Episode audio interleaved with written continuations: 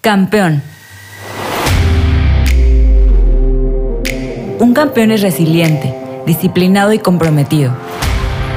Una persona con fuerza de voluntad y hábitos inquebrantables. Toma decisiones inteligentes, cómo se alimenta, cómo invierte su tiempo y de quiénes se rodea. Creo firmemente que todos y todas podemos ser campeones Así que platicaré con los mejores atletas de México para motivarnos, desaprender y aprender con ellos. Estoy convencida que las características que desarrolla un campeón se pueden trasladar a nuestras vidas para ser mejores emprendedores, atletas, creadores y mejores seres humanos. Construye junto conmigo una mente de campeón. Yo soy Araceli Moguel, host de Mente de Campeón, un podcast de Café Sangre Azul. Lo que te dices importa. Cómo te lo dices también importa. Quiero que hoy reflexionemos la manera en la que nos hablamos a nosotros mismos. ¿Te has preguntado o autoanalizado cómo te hablas? Si supiéramos la importancia de esto y las repercusiones positivas o negativas que conlleva, estoy 100% segura que revisaríamos cada palabra o conversación que tenemos con nosotros mismos. Frente a cualquier situación complicada o adversa, tenemos la opción de decirnos, ya ríndete, no lo vas a lograr, no vamos a salir de esto. ¿Por qué me pasa esto a mí? ¿Para qué intentarlo de nuevo si siempre me pasa lo mismo? O también tenemos la opción de decirnos todo lo contrario. Tú puedes, ya hemos pasado por esta situación y peores, anda, levántate, tú puedes. ¿Qué aprenderemos de esta situación? Después que pase, ¿cuál será la lección? ¿O cómo puedo mejorar en la siguiente experiencia que tenga? Tu mente puede ser tu peor enemiga o tu mejor amiga. Dependiendo de la manera en la que dialoguemos con nosotros mismos, nos vamos a ir empoderando o nos podemos ir estancando e incluso lo peor de todo es que nos podemos ir hundiendo. La clave es aprender a relacionarnos con nuestra mente para que sea nuestra aliada, y cuando hacemos que la mente sea nuestra aliada, pues los em, efectos se van a ver en manera física y también las consecuencias seguramente se van a ver de manera mental. Debemos de ver la forma de eliminar estos pensamientos intrusivos que hacen que al final se forme una cadenita donde todo te sale mal y toda la energía está muy baja. Si haces todo lo contrario y tú aprendes cómo controlar tu mente, tus pensamientos van a ser asertivos, vamos a estar en paz, en calma, y todos van a sentir cómo se contagia esa energía y cómo tu vibra positiva impacta directamente también a tu entorno. Para que te des una idea del poder de tu mente, nuestros pensamientos pueden enfermarnos, pero también nos pueden sanar. Si la voz interior que tiene el poder, em, si la voz interior que tienes tiene el poder de quitar tu vida, ¿por qué no usar ese poder para potenciar tu vida? Entiendo que se escucha súper fácil y seguramente me vas a decir, Araceli, ¿cómo logro este cambio? Se escucha demasiado utópico cómo usamos la mente a nuestro favor o cómo la puedo ejercitar. Todo esto se logra a través de optimizar nuestro diálogo interno, ya que a través de él empiezas a crear una nueva imagen de ti mismo la verdad es que no encuentro mejor atleta y persona que pueda compartir con nosotros su aprendizaje y experiencia de este tema tan importante como el diálogo interno que nuestro invitado de hoy. Además, con él estamos iniciando la segunda temporada de Mente de Campeón, que se viene buenísima. Les voy a platicar un poco de él. Su historia en el mundo del fisiculturismo y fitness comenzó hace 16 años, cuando entró por primera vez a un gimnasio. Curiosamente llegó a ese sitio con un motivo distinto al de muchos. Al inicio no fue precisamente para un cambio corporal. Él buscaba sobrellevar muchos problemas personales a los que, en ese momento, enfrentaba día con día. El gimnasio para él representaba un escape, un lugar en donde podía olvidar todo lo negativo. Aprendió a canalizarlo por medio de series, repeticiones, barras y mancuernas.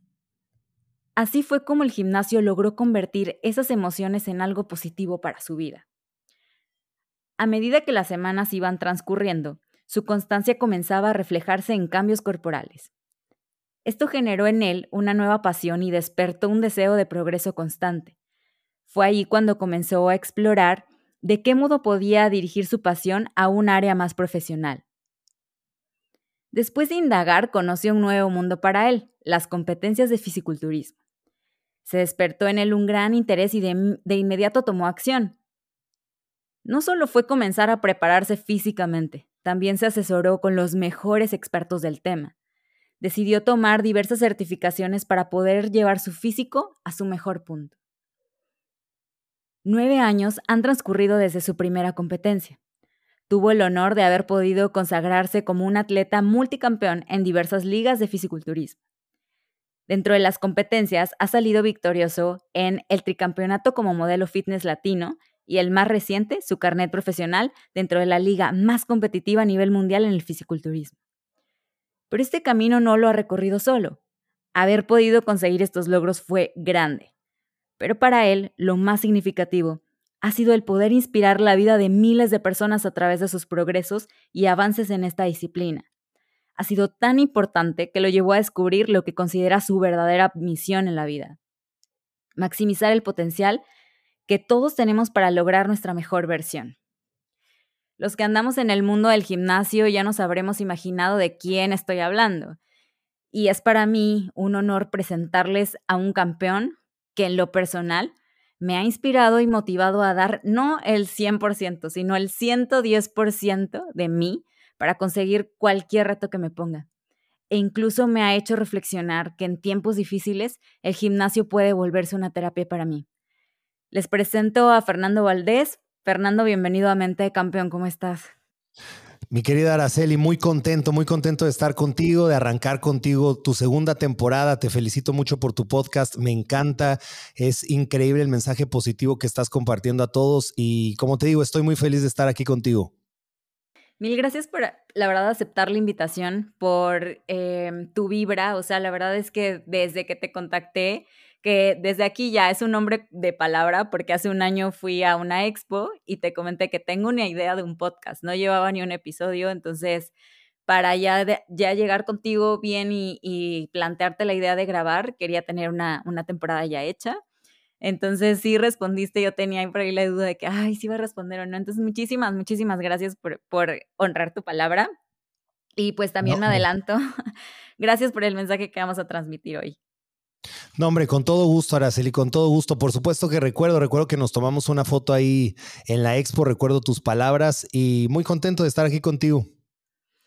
Pues la verdad es que, como te comentaba, igual antes de iniciar, sé que hay muchos temas que podemos tocar, entre ellos resiliencia, disciplina, por ahí hablamos también de lo del talento versus disciplina, pero mm, hemos elegido diálogo interno, que para mí tiene como lo comentaba en la intro, un impacto totalmente eh, directo en la relación con los demás, en cómo nos vemos a nosotros mismos y creo que es un tema súper valioso. Entonces, si estás de acuerdo, nos arrancamos con las preguntas. 100% de acuerdo. Creo que tenemos mucho tema por cubrir con ese asunto del diálogo interno. Creo que es algo sumamente importante. Perfecto. Y, y la verdad es que la primera pregunta quería arrancarla desde ahí. O sea, que en qué momento te diste cuenta que el diálogo interno era un factor clave para, para que tú lograras cambiar e impactar no solo tu físico, sino realmente em, tu vida en general. En relación a mí, de forma personal, en el momento que yo hice esta conexión en mi diálogo interno, eh, yo pienso que hay dos formas en las cuales un ser humano puede llegar a esto del diálogo interno precisamente. Una es la forma eh, obligada, es decir, la misma vida te forza a hacerte tu diálogo interno, en un momento te cuento por qué lo pienso, y la otra de forma guiada, cuando te das cuenta que así es, eh, puedes hacer de tú propiamente tu mejor aliado para lograr muchas cosas en tu vida.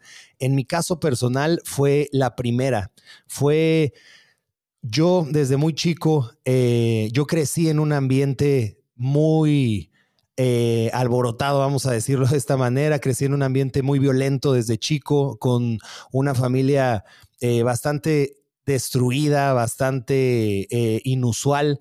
Entonces yo desde muy chico no tuve otra opción más que ser yo mismo, mi propio mejor amigo, ser yo mismo la persona que me iba a decir, esto va a pasar, las cosas van a mejorar, cuando tú puedas crecer, puedes hacer una vida distinta. Entonces, realmente no tuve otra opción porque la otra opción era no hacer ese diálogo interno y entonces hundirme. Entonces vamos a decir lo que para mí fue un método de supervivencia desde muy chico.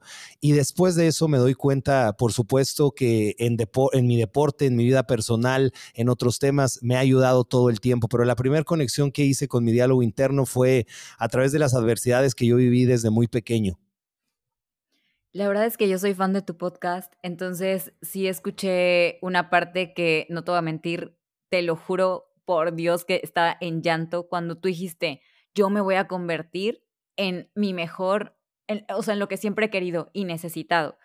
No sé en qué te enfocabas, pero yo dije, a ver, yo me quiero convertir en mi propia mentora, en mi propia novia, en mi propia mejor amiga, porque yo lo, yo lo adapté a mis circunstancias, ¿no? Y a lo que estoy viviendo. Y yo sé que eso es como a veces lo que queremos buscar en otras personas e incluso queremos que ellos nos den amor, que ellos nos escuchen, que ellos nos hablen bonito, que ellos como que buscamos eso en otros lados, nos desesperamos al no encontrarlo. Cuando tú dijiste eso fue que claro, esta es la respuesta. O sea, em, a tu manera lo hice, pero para mí lo canalicé de esa forma, me ayudó muchísimo, muchísimo esa frase y es totalmente eso, o sea, no esperemos que los demás pues nos aplaudan porque al final, pues igual y no, tú no tienes control con las acciones de las demás personas. Entonces, creo que tiene todo que ver también con el diálogo interno, pero a veces hay, hay, bueno, hay muchas ocasiones, y a mí me pasa, donde la balanza se va más hacia los pensamientos negativos que hacia los positivos.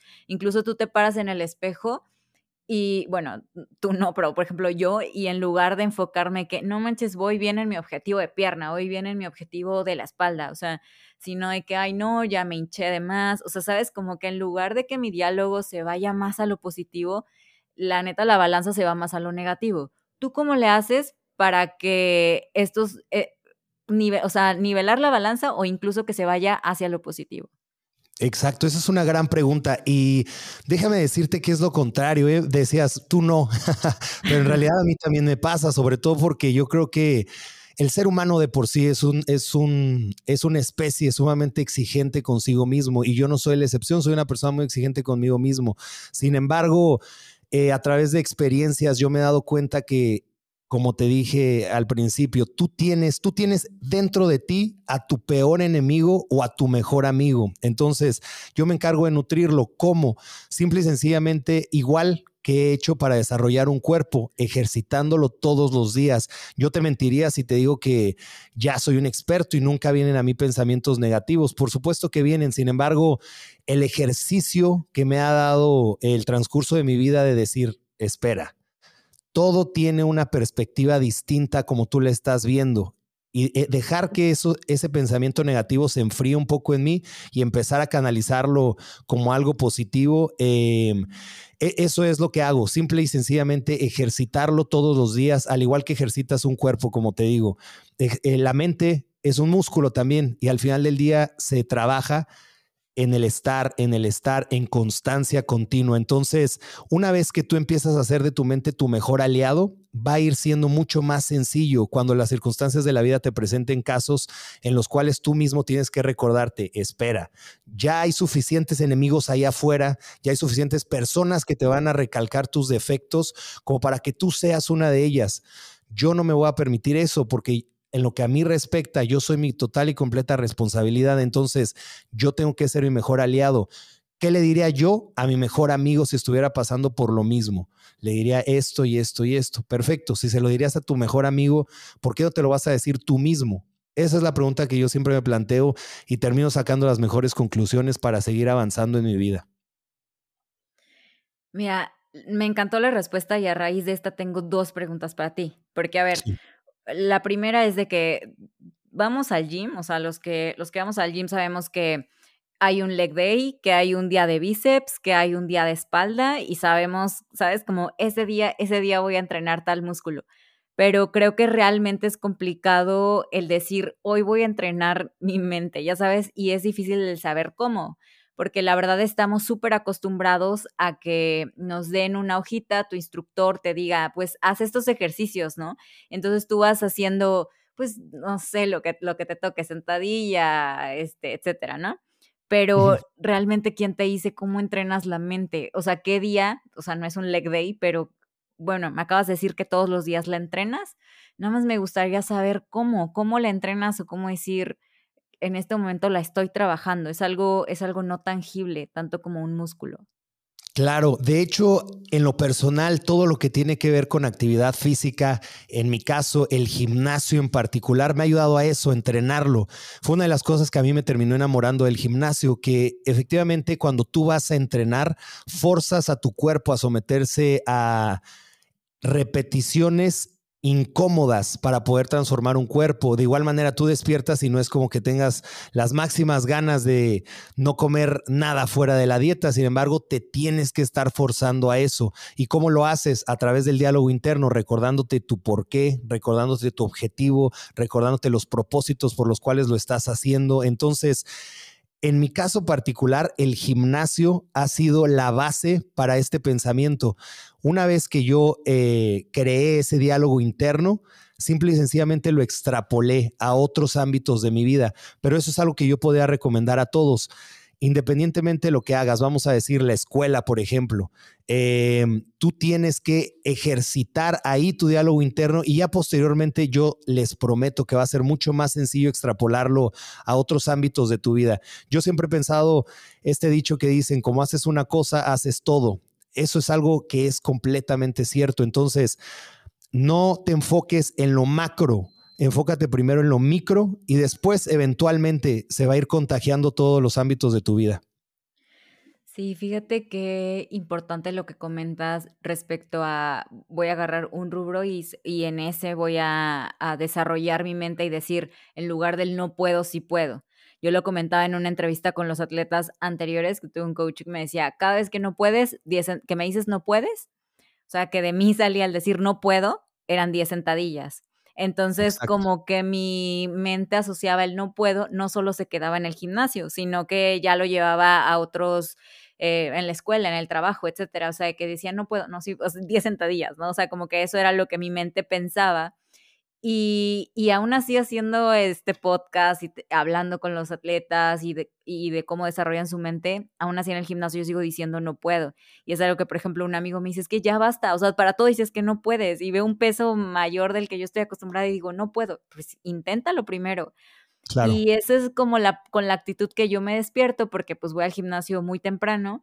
Entonces todo el día como que la vas llevando a tu trabajo, etcétera, lo que, a cómo se desarrolla el día. Entonces creo que tienes toda la razón, o sea, como iniciar por eso, que al final pues se va, lo vas a llevar a, todos los aspectos de tu vida. Y la segunda pregunta también es, em, ¿hasta dónde la tenemos que forzar? Es decir, yo me puedo decir como campeona en el espejo, ¿no? Pero no sé si puede llegar a resultar un poco incómodo al principio e incluso falso. O sea, porque yo creo que, y aquí las personas que tal vez no hayan hecho ese ejercicio, a mí me cuesta mucho, es como que te ves al espejo y te dices, como que te haces automotivación, pero la verdad es que no sé si me la estoy creyendo del todo y no sé si tengo como, como dicen ahí, de que fíngelo, fíngelo hasta que lo creas, ¿no? O, o te lo puedes decir y puede sonar falso al principio, pero después te lo vas a creer. Realmente, ¿cómo le haces para eso? O sea, porque supongo que ahorita ya, ya, ya tú fluyes más con toda esta vibra, pero las personas que estamos iniciando con esto, em, ¿qué consejo nos darías para que no suene tan forzado o que ni siquiera nos la creamos? Te voy a compartir en lo personal qué fue lo que me sucedió. Cuando yo eh, entré al mundo del culturismo y me empezó a gustar el asunto de las competencias y yo veía de lejos a los campeones, yo creía que eran personas sumamente impresionantes, sumamente inalcanzables, pero al momento que yo empecé a asistir a los eventos me di cuenta, por supuesto, que tienen mucho trabajo puesto, pero que al final del día son seres humanos como tú, como yo, personas con dos pies, personas con dos brazos, personas que tienen problemas cotidianos, pero que los vencen. Entonces yo partí de ahí, de darme cuenta que absolutamente todas las personas que han logrado grandes cosas son simple y sencillamente seres humanos. No tienen nada de extraordinario que no sea su actitud, principalmente. Entonces, eso fue lo primero que yo me encargué de modificar en mí, mi actitud. Y posteriormente vino todo lo demás. Entonces, se tiene que creer en uno mismo cuando uno tiene objetivos. Se tiene que creer porque es la única manera de llegar a donde queremos. No se trata tanto de fingirlo al principio. Se trata de que, se trata de que verdaderamente lo creas. ¿Por qué no lo creerías?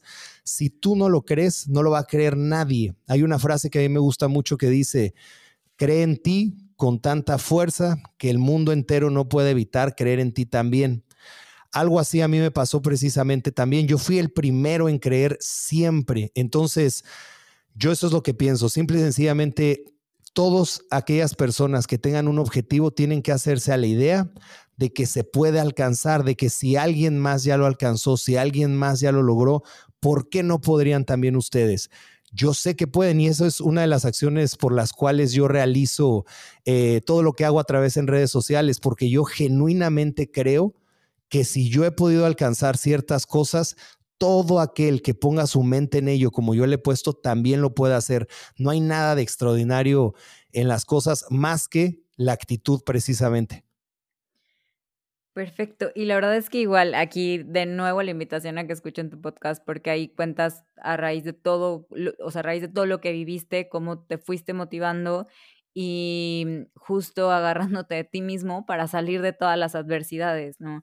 Y ya una vez que, por ejemplo, desarrollaste tu mente, ya una vez que se ve hasta reflejado en tu cuerpo y entonces tú vibras diferente al principio y empiezas a hablarte de manera, de manera distinta a la que lo hacías antes, te la empiezas a creer ¿Y hasta qué punto crees que hablarnos con adjetivos positivos y que nos motivan a nosotros mismos es sinónimo de prepotencia o arrogancia? O sea, ¿crees que hay una línea ahí que, que se cruza o, o no? ¿O está perfectamente bien? Claro, mira, antes de pasar esa pregunta, permíteme también eh, complementar esto que no me quiero quedar con las ganas de decirlo. Una de las razones por las cuales yo motivo a todos a que trabajen en su cuerpo es precisamente para facilitar ese diálogo interno todos los días. No es lo mismo que tú te despiertes por la mañana y vayas al espejo y veas tu cuerpo completamente descuidado, que tengas un día entero por frente y que no tengas una disciplina que seguir, no sé qué voy a comer, no tengo horarios, no tengo una disciplina absoluta. Eh, una de las cosas que me ayudaron a reforzar mucho mi diálogo interno fue el gimnasio, fue empezar a trabajar en mi cuerpo sin fines competitivos al principio, simple y sencillamente trabajar en mi cuerpo. Y entonces tú te despiertas, ves que tus esfuerzos están rindiendo un fruto, ves que lo que tú estás poniendo en el plato para cambiar tu cuerpo está valiendo la pena. Y es lo que yo más resalto de un cambio corporal. Cuando tú tienes un cambio corporal positivo, que todos lo pueden tener si ponen la disciplina en ello y el enfoque en ello, tú vas cargando algo visual para ti todo el tiempo. Entonces, si el día de mañana se te presenta un reto, se te presenta un obstáculo, es mucho más fácil decir, si yo he podido construir esto que estoy viendo todos los días en el espejo, por supuesto que puedo sobreponerme a todo lo demás. Entonces, trabajar en, el cuerpo es una de las cosas que yo más enfatizo para eh, modificar un diálogo interno a algo positivo. En relación a tu pregunta eh, que me acabas de hacer, es algo súper, súper eh, importante hablar de esto porque desgraciadamente vivimos en una sociedad la cual eh, la confianza se puede confundir con prepotencia, como bien lo dices. Yo he vivido eso muchas veces, sobre todo por, por el ámbito competitivo. Al final del día yo me terminé metiendo a un ámbito competitivo que es muy extremo. Entonces, el diálogo interno, el pensar, yo puedo lograrlo, yo puedo ganar, yo soy el mejor, repetirlo constantemente, eh, a mí me ha llevado a que muchas personas en el transcurso de mis competencias piensen, es prepotente, es creído. Y la realidad es que eh, es un término completamente diferente. Yo estoy completamente a favor de el diálogo interno extra positivo. La gente dice que tener un ego es malo. Yo pienso que es todo lo contrario. Yo invito a todos a que desarrollen un ego y un ego inmenso, ni siquiera un ego prudente, un ego inmenso. El reto es controlarlo, porque una vez que tú tienes un ego inmenso, tienes que aprender a controlarlo para que ese mismo ego no te lleve a una destrucción. Sin embargo, cuando tú tienes un ego grande, tú vas a decir, yo puedo. Yo sé que yo puedo llegar a donde quiero. Yo sé que si el mundo me dice que no, es por ahí, pero si yo creo firmemente en eso, estoy dispuesto a arriesgarme, estoy dispuesto a hacer. Entonces, yo no tengo, yo no pienso que tenga absolutamente nada de malo eh, tener una autoconfianza y un ego en ti. uno mismo lo puede vivir. Digamos, vamos a poner el ejemplo de un doctor. Si yo llego eh, herido a un hospital y me va a atender una persona que me dice, uy, no, no estoy seguro que te voy a poder mantener con vida, pero voy a hacer lo mejor posible. Pero por el otro lado, hay alguien que me dice, llegaste al lugar indicado, yo soy el mejor doctor, ahorita te voy a sacar adelante esto, no te preocupes, todo va a salir bien, esto lo hago todos los días. Pues yo me voy a ir mil veces por esa persona y no voy a pensar por nada del mundo que es un doctor prepotente, simplemente voy a pensar, excelente, es él con quien quiero estar. Entonces, yo pienso que la autoconfianza es buena, la prepotencia definitivamente no, pero son dos cosas distintas siempre que no tenemos que confundir. Sí, fíjate que justo hoy estaba leyendo un libro de Robin Sharma donde hablaba acerca de, soy fan de Robin Sharma, que hablaba en el límite que todas las virtudes tienen, si lo llevas al extremo, su lado como oscuro, ¿no? Entonces como que te decía la contraparte de cada virtud, hablaba de la disciplina, pero que entonces si lo llevas al extremo, pues no puedes disfrutar algo que te saque, ¿no? De tu rutina, etcétera. O sea, hablaba de todo y creo que es justo el tema que tú abordas.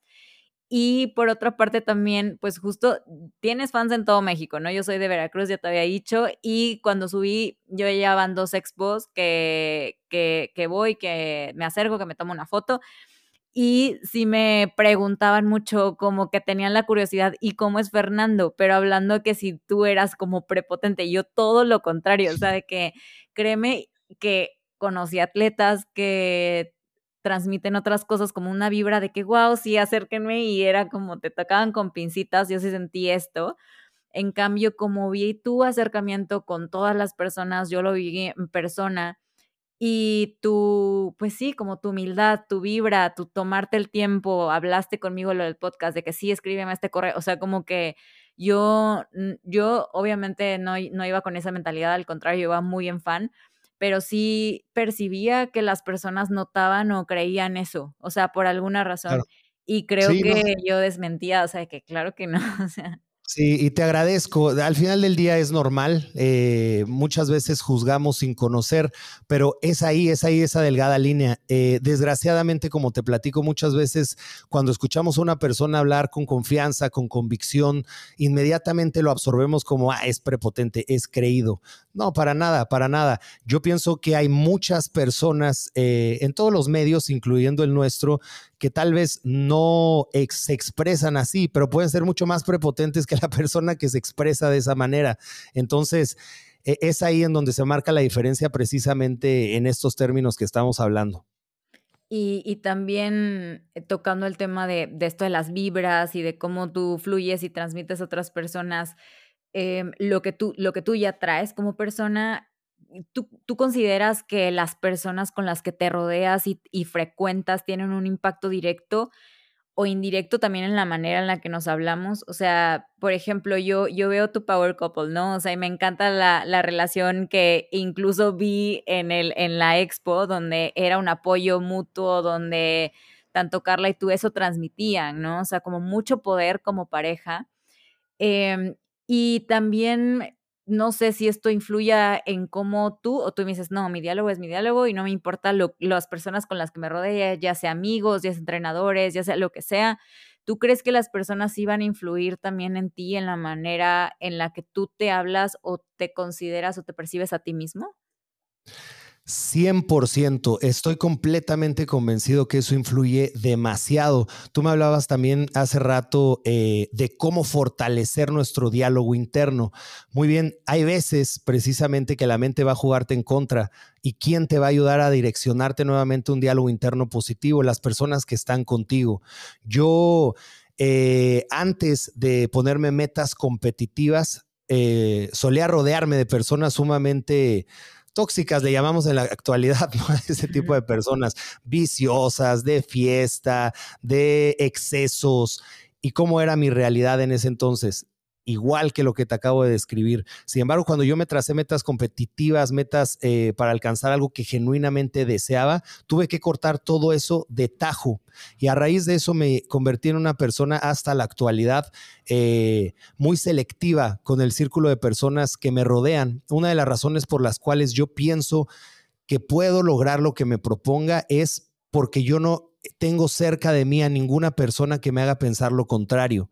Y eso eh, se puede traducir incluso en amor propio.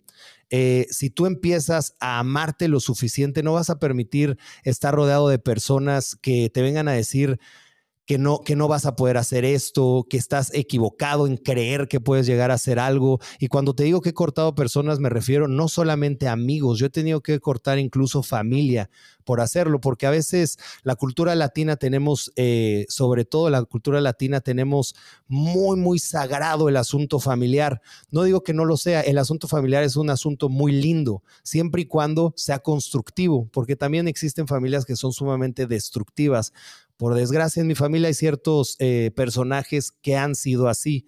Entonces, con todo el dolor de mi corazón, me toca ponerme primero a mí mismo y alejarme y no escuchar a, a, las personas en general que me digan, puedes o no puedes. Yo quiero escuchar a la gente que me diga, puedes. Y si no sale, no importa, lo intentamos de nuevo. Y si lo intentamos de nuevo y no sale, hay muchos otros caminos, vamos para adelante. Entonces, es una víbara precisamente eh, lo que va a terminar contagiando tu cabeza. Y yo, por supuesto que no solamente exijo eso, sino yo mismo me he convertido en una persona que aporta eso también a otras personas. Yo jamás, jamás me vas a escuchar decirle a una persona, mm, no, no creo que tengas que apostar por eso. Yo soy el primero en aplaudirle a todos, en decirle, hazlo, si es lo que te nace, inténtalo, puedes, hazlo, ve.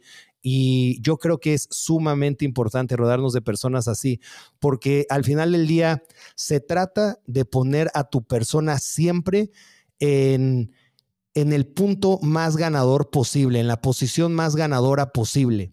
Y si tú, por mucho que tú creas en ti, vamos a decir, yo creo en mí 100%, pero si me rodeo de puras personas que me van a estar diciendo lo contrario, eventualmente me van a llevar a contagiar mi mente de eso.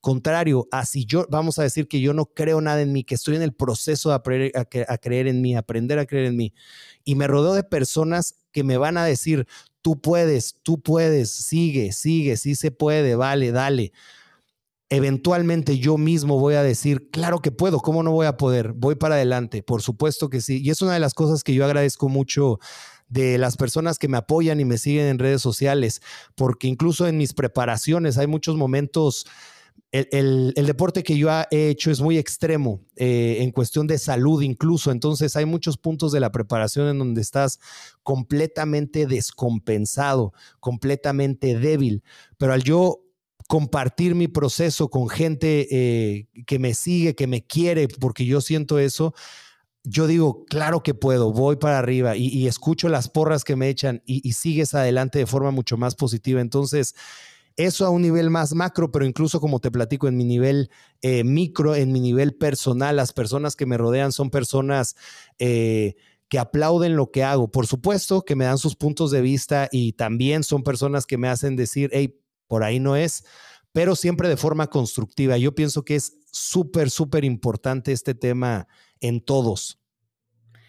Sí, la verdad es que em, es, es, muy valioso lo que comentas en tu círculo muy cercano, pero también a mí me impactó y no, como que no lo había dimensionado en tu comunidad, que es enorme el que está, bueno, yo le llamo conciencia colectiva, esté vibrando demasiado alto para mandarte a ti como las mejores de los pensamientos, las mejores vibras, es súper importante y que incluso pues son cosas que tú no puedes controlar, ¿no? Que solamente se dan, que tú también siempre tengas esas palabras de aliento para otras personas es muy importante, no solamente como pues me aplauden como yo me alimento a los eh, como comentarios positivos, sino que tú, de ti salen puras palabras de aliento, puras palabras de sí puedes a, tanto tu círculo interno como yo creo que lo lanzas en los videos, por ejemplo, en general, pero al final tienen un impacto positivo.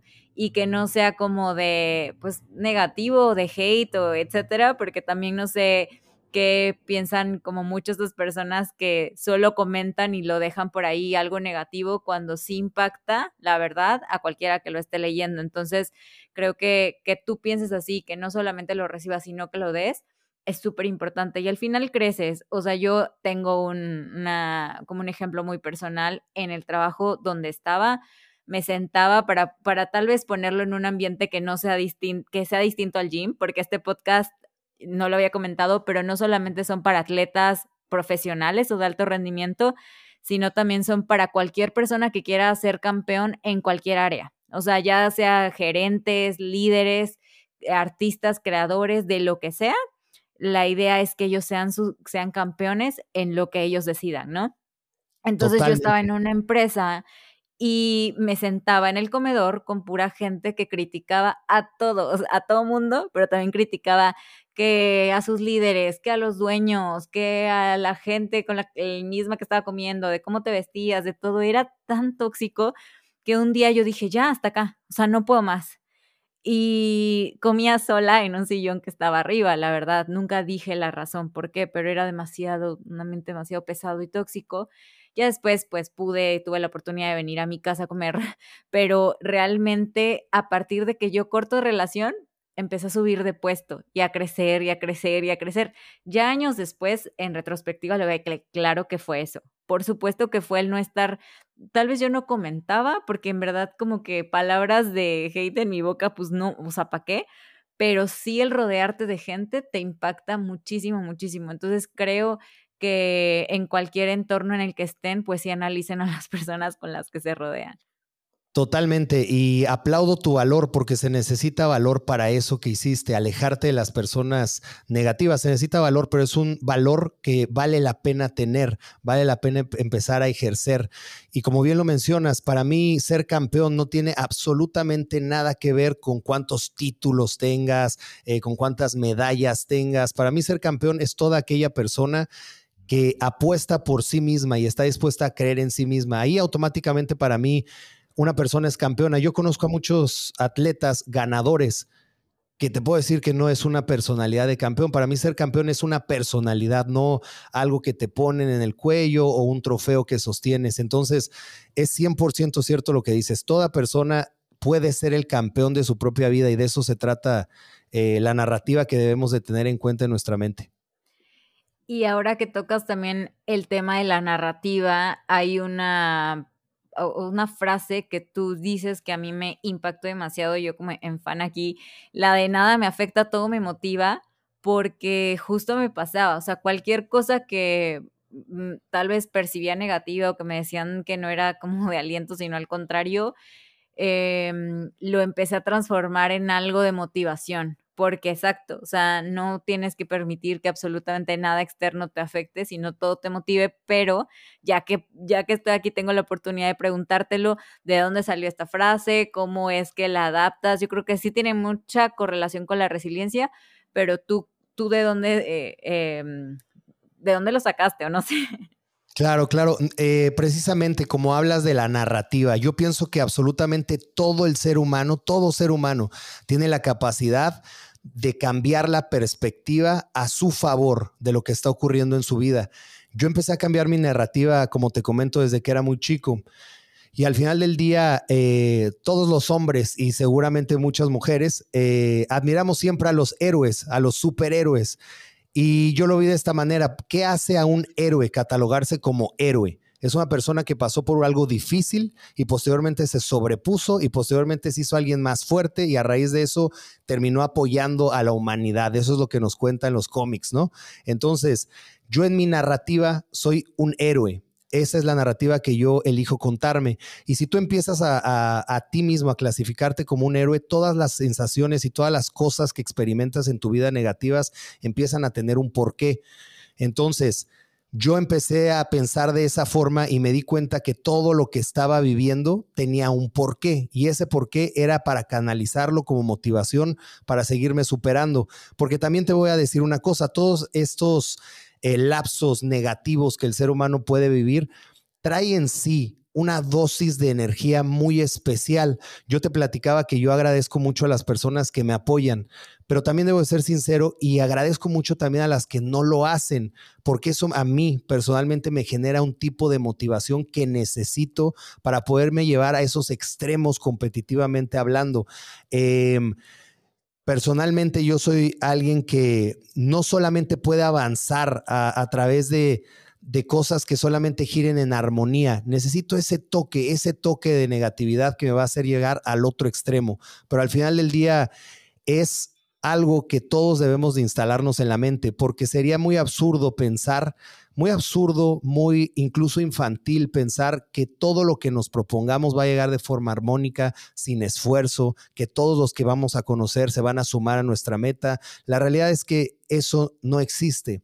Lo que sí existe es que va a haber algo positivo y algo negativo todo el tiempo en tu vida, en situaciones, personas y demás, pero tú eres el encargado en trazar tu narrativa. Entonces, yo aprendí que todo lo que me puede afectar psicológicamente también me puede funcionar para motivarme y para seguir y para darme una razón más del por qué voy a lograr lo que me quiero proponer. E, es así como nació esa, esa frase. Y la verdad es que llevándolo a un mundo, por ejemplo, de negocios, donde incluso te copian una idea, porque nos pasó, te copian la idea, te la plagian, sacan, la sacan igual y, y, yo pensaba que nada me afecta, todo me motiva y era, incluso funcionó porque fue que, ah, va, tú no puedes controlar lo que la competencia haga, pero tú sí puedes controlar, ese, ese fue el chip que nos cambió de vamos a meter más cosas, ¿qué más podemos hacer? ¿Cómo competimos?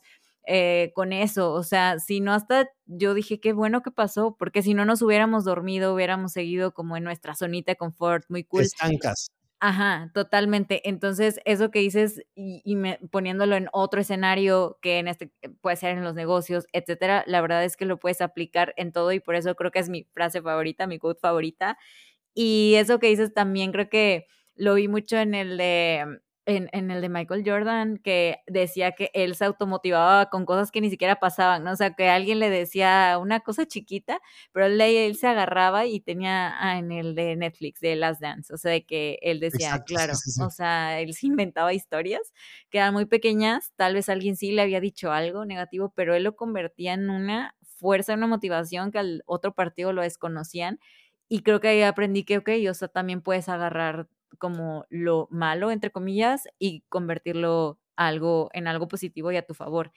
Y la verdad es que estamos hablando de, siento como un 24/7 ser totalmente positivos y transmitir este mensaje, etcétera. Y la verdad, a mí me gustaría saber si tú le das un descanso de que un break a tu mente. No sé si, si practicas meditación, mindfulness, lo que sea, o que simplemente te distraigas con algo, pero no creo que estés trabajando, o tal vez sí, por eso lo pregunto, em, todo el tiempo en, que tu mente construya. No sé si necesitas esta parte. Eh, fíjate que es muy reciente que empecé a darme cuenta de la importancia de dejar que tu mente repose hasta cierto punto, porque absolutamente todos los años anteriores. Yo te puedo hablar tal vez de 10 años constante en los cuales no permití que mi mente reposara. Em, Carla, mi novia, es una persona que me ayuda mucho a que mi mente reposa, que mi mente se distraiga un poco. Eh, pero te diré una cosa, la realidad es que muchas veces priorizamos el descanso mental por e, esta idea que nos han vendido de que el equilibrio es necesario. Yo voy a ser muy sincero, cuando tú quieres lograr algo grande, no existe el equilibrio. Y tienes dos opciones, o buscar una vida equilibrada o buscar una vida extraordinaria. Eh, no existe el equilibrio, existe la estabilidad. Podemos apuntar a la estabilidad. ¿Qué, ¿Qué, puedo buscar yo para sentirme estable en lo que estoy practicando hacia la excelencia? Pero si tú buscas un equilibrio como tal, eso va a ser imposible. Eh, entonces, sí tengo ciertos lapsos de mi vida en los cuales reposo mi mente, pero como te comentaba hace rato, la verdad es que yo soy una persona sumamente exigente conmigo mismo y no puedo evitar estar creando todo el tiempo cosas en mi mente o planteándome nuevos objetivos, planteándome cómo llegar a ellos. Eh, y, es algo que incluso no me interesa del todo cambiar porque es algo que me funciona. Yo creo que yo soy una persona eh, creyente en Dios. Creo que Dios nos ha puesto en esta tierra con todas las capacidades para llegar a nuestro objetivo. Sin embargo, nos toca a nosotros encontrar los caminos y para poderlos encontrar tenemos que poner a trabajar a nuestra mente. Entonces, te mentiría si te digo que he encontrado un punto en el cual puedo descansar mi mente. Lo más cercano a ello es los momentos que yo paso con mi novia y todo este tema, pero al final del día eh, siempre estamos pensando cómo mejorar, qué más hacer, eh, cómo seguir mejorando mi cuerpo competitivamente hablando o todos estos temas. No hay mucho descanso que yo le pueda dar a mi mente. Y aquí para darle, por ejemplo, un giro en el que te permitas, porque yo escuché un episodio, estoy segura, donde tú decías, abraza tus, tus emociones. O sea, si te sientes triste, abrázalo. Si te sientes eh, frustrado, con estrés, lo que sea, o sea, como que abrazaras la emoción ¿cómo le haces? Porque para mí eso es como un descanso de estar todo el tiempo. O sea, ¿cómo? Claro. No sé si, si me puedes explicar, porque creo que eso también me refería. Sí está bien y como tú dices, creo que hay que ser sumamente exigentes si queremos lograr algo fuera de lo común. Pero en este momento donde tú te sientes triste, tal vez sin salida, hecho bolita en tu cama y que, y que tú dices, bueno, abraza las emociones, eh, ¿cómo, ¿cómo es eso de que abraces tus, tus emociones?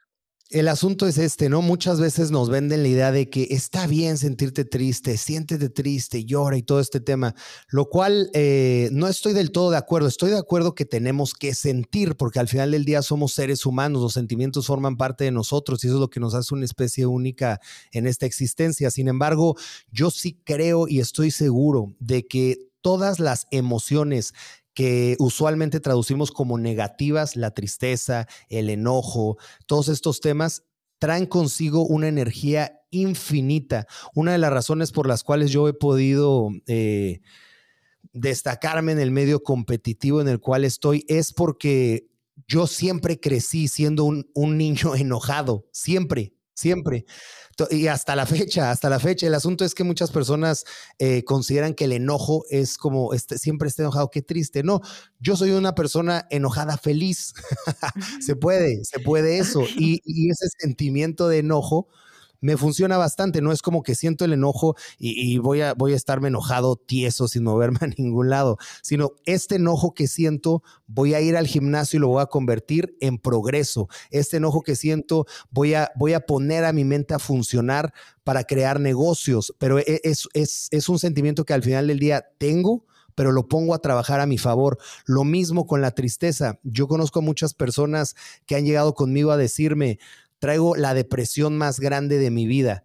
Y yo le digo, excelente, esa depresión la vamos a canalizar en series, en repeticiones, en el gimnasio. Sácalo todo ahí.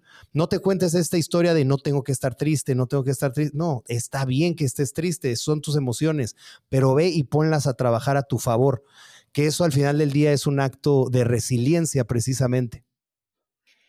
Y la verdad es que es un súper bonito mensaje porque Em, creo que también lo vi en un episodio que me impactó mucho, o sea, otra invitación para que vuelvan a escuchar tu, tu podcast donde le, le comentabas a tu novia que es ahí, ¿no? En ese punto donde tú dices ya no, y, y, yo creo que igual está en esa situación, dices, no tengo absolutamente nada que voy a hacer, o sea, en ese lapso donde te ves todo negativo y turbio y así, es ahí donde lo tienes que agarrar para, pues ya no hay más abajo, ¿no? O sea, ya nada más es para crecer y justo el gimnasio, en lo personal, me da esa paz y esa estabilidad que a veces como que buscamos y ya de ahí te sientes más motivado y puedes arrancar como que un día mejor.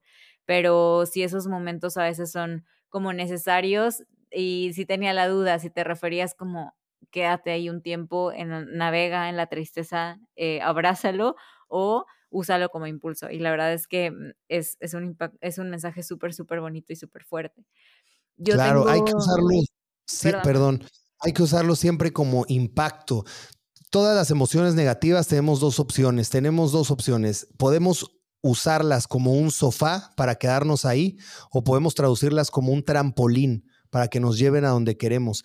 Yo se los prometo, la felicidad es algo muy lindo, sin embargo, la felicidad no te da la energía que te puede dar uno de esos sentimientos, entre comillas, negativos que podemos llegar a experimentar.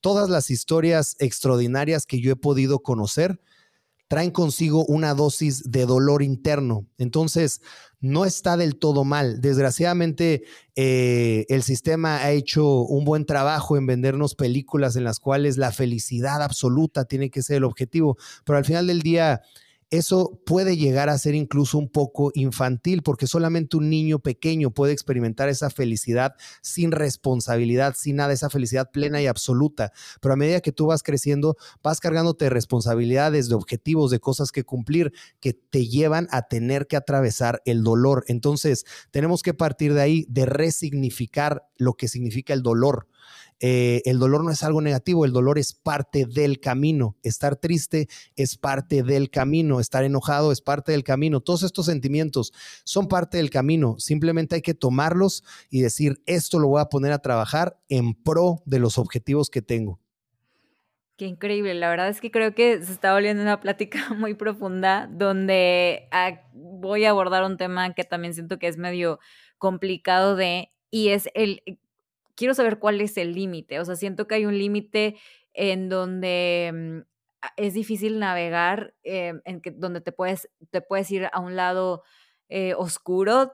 Te lo voy a poner en ejemplo de reps, porque creo que no me estoy dando a entender. Eh, tú te dices de que tú puedes una rep más, tú puedes una rep más y tú te estás automotivando, te estás diciendo que soy una campeona, yo puedo, yo puedo donde tú dices que una rep más, pero tu cuerpo ya no te lo permite, ni tu mente porque dices, ya, o sea, ya llegué a este, este límite, no sacas la rep más que tú te exigías y entonces hay este cambio, que es donde yo le llamo como el límite, hay este cambio donde no pudiste, eres un mediocre, este, nada te sale bien y entonces este diálogo motivador eh, o automotivador se convierte en un diálogo de crítica, de casi casi de latigazos por no cumplir tu propia expectativa. Entonces, ¿en qué punto tú dices, a ver, eh, o sea, me exigía límite, llegué hasta donde podía, pero no te estás como que autocriticando, o sea, no sé, no sé en qué punto tú lo, lo, o sea, lo puedas analizar y explicarnos. Claro, al final del día, eh, eh, fíjate, esto es curioso. Em, al final del día es la narrativa, ¿no? retomando el ejemplo que me dices, yo nunca he pensado esto que me platicas. Te voy a contar qué es lo que pienso, que creo que puede usarse también. Cuando yo ya no puedo sacar una repetición más, literalmente, porque si la saco me desgarro probablemente el músculo, yo pienso, excelente, soy tan bueno soy tan fuerte mentalmente que ni mi propio cuerpo puede conmigo. Entonces, excelente. Al final del día, la vida no se trata de un solo ámbito, se trata de muchos otros ámbitos. Pero yo salgo del gimnasio con eso en la cabeza de decir, soy más fuerte que mi propio cuerpo. Entonces, el día de mañana, si quiero emprender un negocio, voy a buscar también la diversión de llegar a mi límite. ¿Hasta dónde puedo llegar? Como emprendedor, como pareja, como amigo, como todo lo que me emprende en la vida, hasta dónde puedo llegar. E imagínate que todas las personas nos pusiéramos en nuestra cabeza el chip de voy a probar mis límites. Te aseguro que toda persona que se ponga en su cabeza voy a probar mis límites, eventualmente va a vivir una vida extraordinaria. Sí, es que pues puedes rozar la parte del consentimiento de que está bien, ya me dolió acá, ¿sabes? Como ya, eh, la primera que yo sienta la dejo y me consiento. Creo que yo, a mí me pasa más eso que el llegar como a ver hasta dónde, ¿no? Y, creo que lo que nos compartes es súper valioso em, y también lo podemos llevar a un ejemplo del despertarte temprano, ¿no? O sea, cuando lo haces todos los días, pero hay un día que pues ya de plano tu cuerpo te dice, no puedo, o sea, dame en lugar de las 5 a las 6.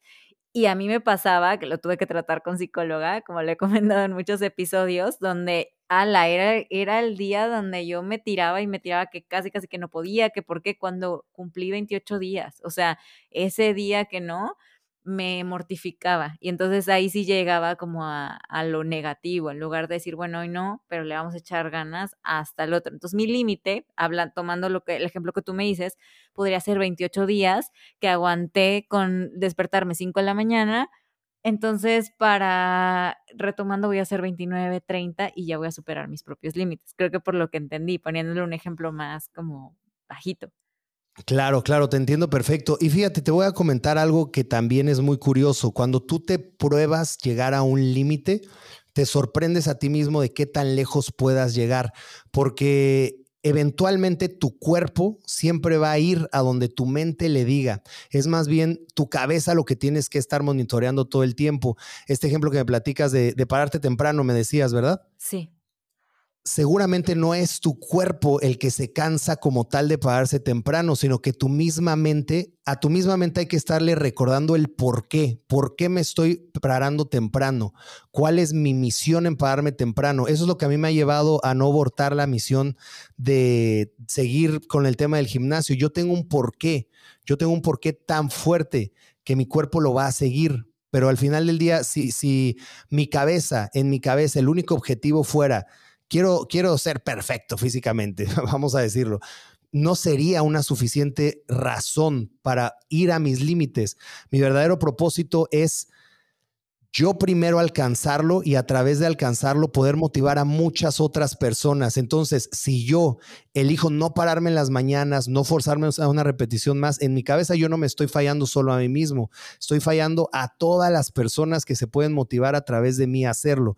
Y se trata de eso, de crearte la historia que te tengas que crear para no claudicar. Y yo te, te aseguro lo que quieras, que entre más fuerte hagas tu por qué, tu cuerpo va a ir a cosas inimaginables. Yo en muchos puntos de preparaciones para competir, yo juraba, mañana no, mañana mi cuerpo no va a aguantar que son situaciones en las cuales el cuerpo está súper descompensado, como una preparación de culturismo, llegas a ciertos puntos en los cuales estás viviendo literalmente con las kilocalorías necesarias para que tu corazón no se detenga.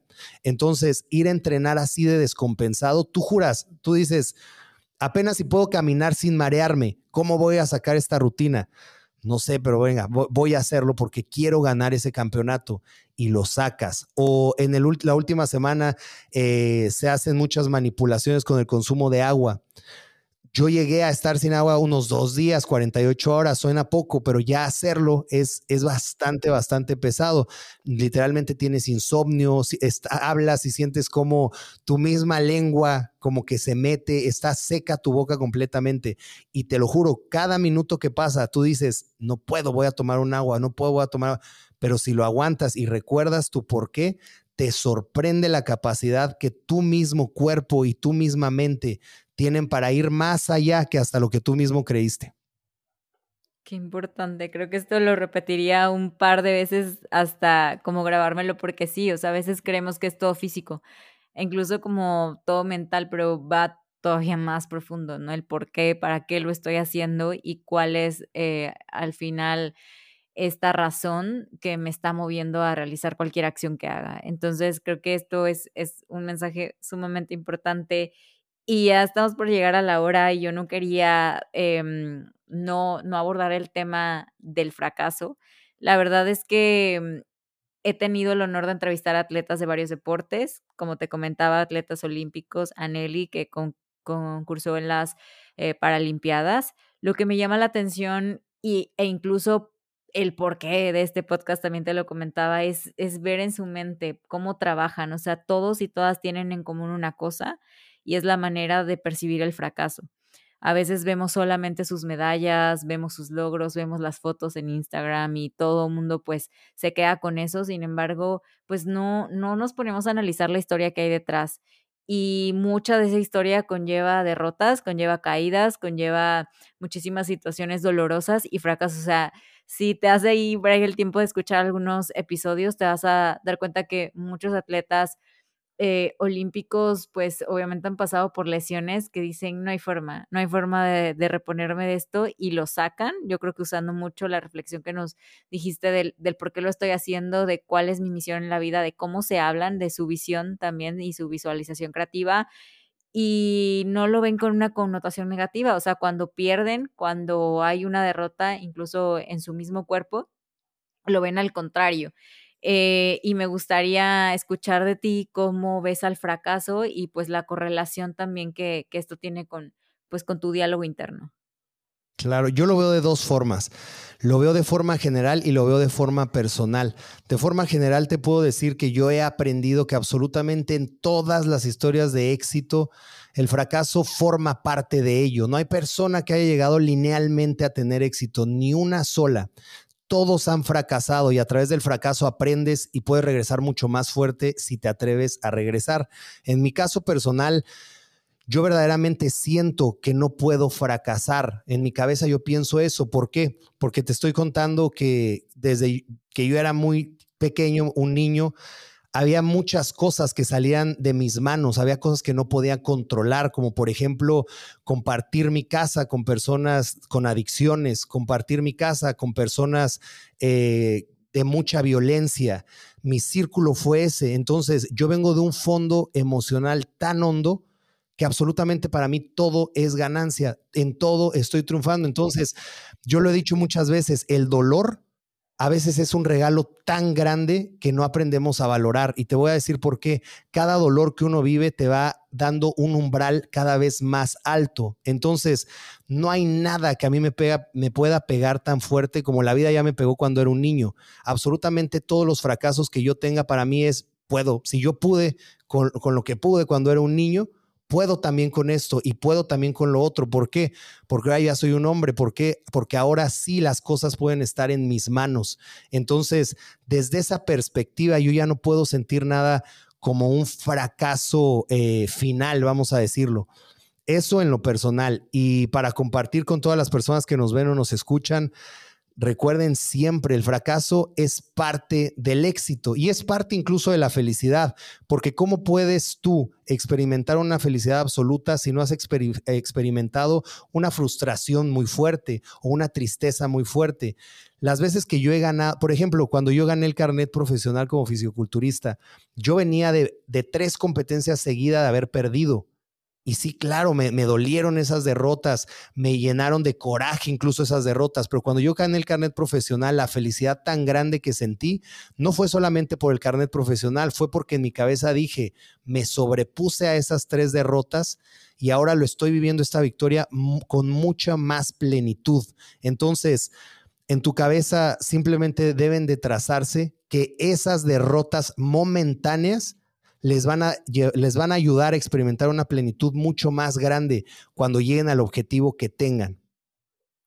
Sí, ahí la importancia de la narrativa también, o sea, como de, pues, mm, recuerdo una entrevista con Gustavo Mercado que nos decía, cada vez que yo pierdo, lo veo como que puedo mejorar, ¿no? O sea, lo veía que, claro, tengo que, me, están diciendo básicamente qué debo hacer mejor para la siguiente competencia. Y entonces lo veía como una, pues un área de oportunidad. Incluso eh, cómo, mm, en qué debo de enfocarme para trabajar mejor. Hay, hay un entrenador que yo sigo mucho, me cuesta su apellido, pero es el entrenador de Catherine y de Matt Fraser eh, de CrossFit, donde mm, pues decía que Matt cada vez que, que perdía, que, que perdió en una competencia de un refrigerador, que fue lo que entendí.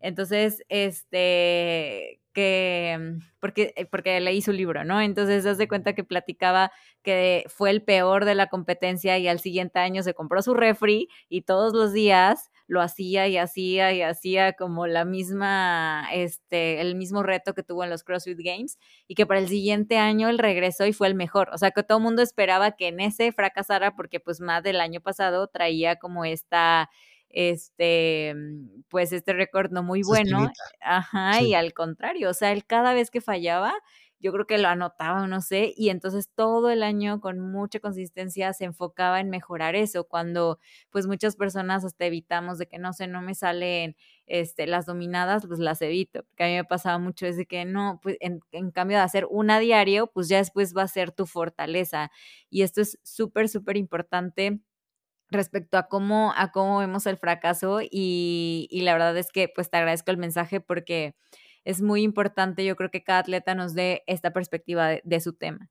Hay un, claro, y déjame decirte también, eh, por favor, que pienso yo que el fracaso incluso es lo mejor que nos puede pasar, incluso a veces más que la victoria, porque te diré una cosa, la victoria, los triunfos, sobre todo para una persona que vive eh, en constante deseo de superación, son felicidades hasta cierto punto insípidas, porque se, se viven muy rápido. En mi caso, por ejemplo, cuando he ganado campeonatos, yo lo puedo disfrutar esa noche, pero al día siguiente ya estoy pensando en el otro campeonato que quiero ganar y así constantemente. Sin embargo, eh, eh, a lo que voy es cuando he perdido, es ahí cuando yo puedo crecer como ser humano y cuando realmente me pongo a prueba, cuando realmente yo mismo sé que soy un campeón.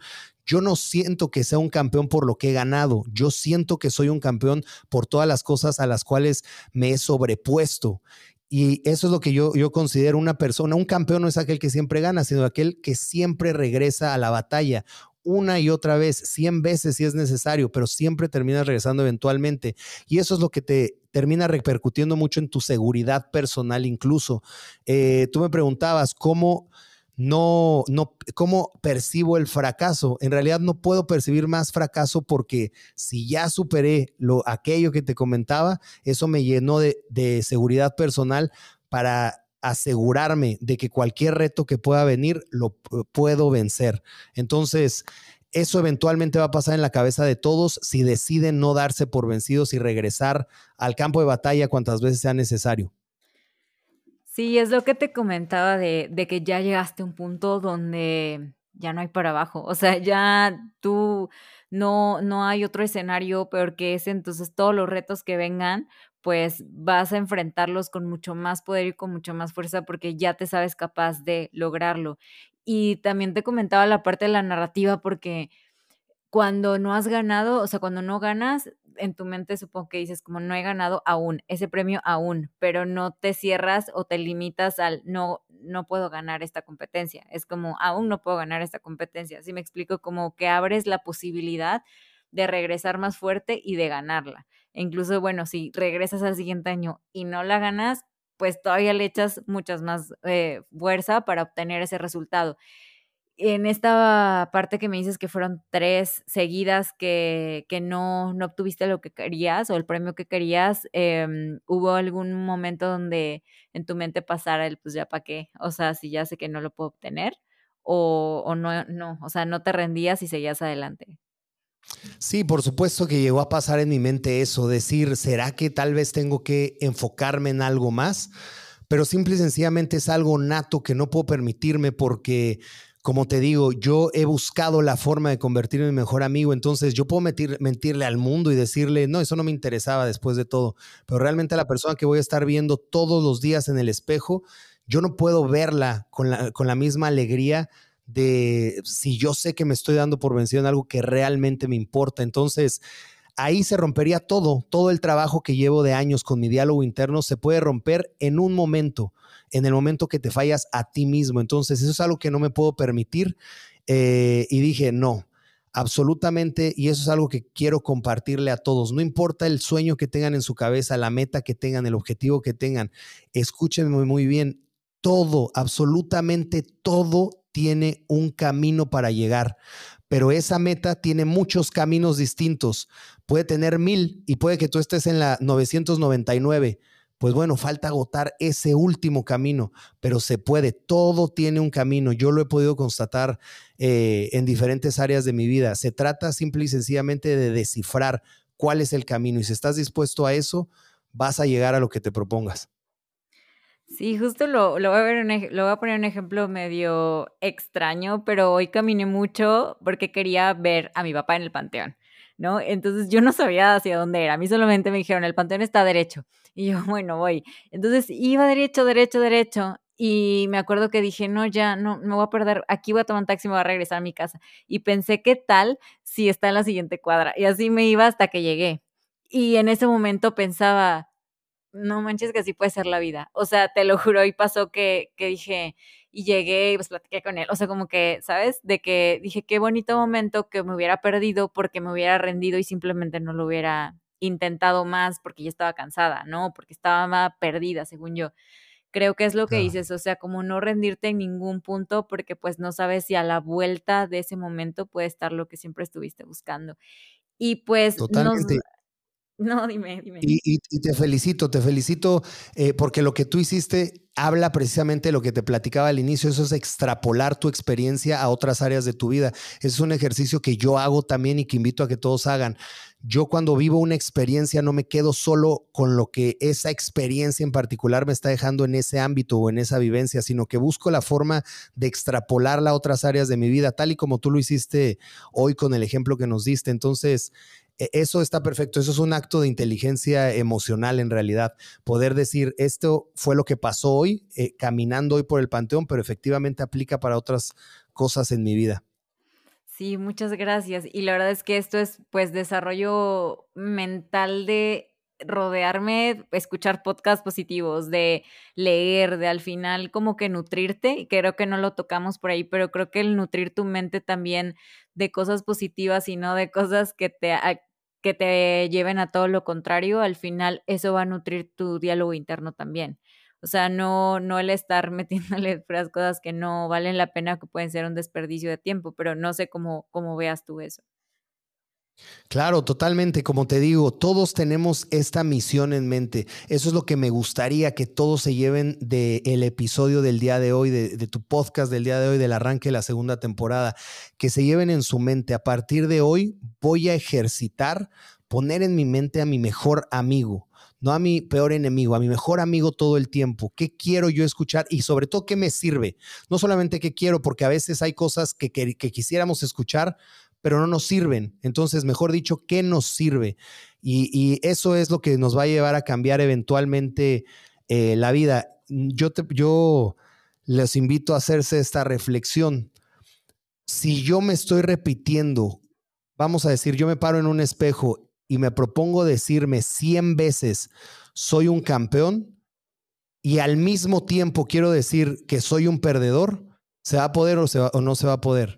No se va a poder porque no puedo empalmarme a mí mismo mis propias palabras. Lo mismo sucede con nuestra mente. Si tú todo el tiempo te ejercitas lo que tú quieres hacer o ser, es imposible que puedan llegar al mismo tiempo otros pensamientos a tu mente. Entonces se trata de escoger la narrativa que tú quieres para tu vida y mantenerte en ese ejercicio constante de estártelo repitiendo. Sí, totalmente que de que pues los podcasts que escuchas, los libros que lees, de las personas que te motivan, o sea, todo eso va a tener un impacto en cómo veas tanto pues incluso temas como el fracaso. Yo que te comentaba ahorita que iba caminando, justo iba escuchando a Marisa Lazo, se llama, eh, que, que es, eh, ay, perdón, mi computadora que se está que es de Shark Tank, la, la, una de las asesoras, y entonces ella pues decía, pues te, decía de un libro que se llama No te ahogues en un vaso con agua, si no mal recuerdo, y entonces, este, pues mientras iba escuchando este mensaje, yo iba caminando. Entonces, ¿en qué vas nutriendo tu mente cuando tienes tiempo libre? E incluso porque no sabía que tu podcast ya estaba en Spotify, porque si no lo hubiera escuchado en Spotify, este, y la verdad es que sí, creo que totalmente como nutras, de lo que tú nutras tu mente, es lo que también va a salir en, en tu boca y en tus pensamientos y en todo. Em, nos vamos con la última pregunta que le, le, hago a todos los atletas que hice, ¿qué características consideras que tiene una mente de campeón? Las características que considero definitivamente es el tema de hoy, ¿no? Esa es una de las muchas características, nuestro diálogo interno. ¿Cómo es nuestro diálogo interno? El diálogo interno de una mente de campeón siempre va a ser positivo. Y reitero lo que estamos hablando, eso no significa, eh, e-, esto es importante que, que nos lo llevemos cuando yo hablo de un diálogo interno positivo, no estoy hablando de un talento, estoy hablando de una elección. Lo digo porque hay muchas personas por ahí que piensan, wow, yo quisiera también ser así de positivo, yo quisiera ser mi mejor amigo. Se puede, si realmente lo quieres, simple y sencillamente ejercítalo. No es un talento, no es un don, es una decisión que estamos tomando y que se puede tomar. Entonces, el diálogo interno positivo es una de ellas, eh, la fe en sí mismo es una de ellas, la persistencia es también una de ellas. Y entonces yo resaltaría esas tres cosas sin dejar a un lado la última, que sería precisamente el tema de la resiliencia, canalizar todo lo negativo a positivo.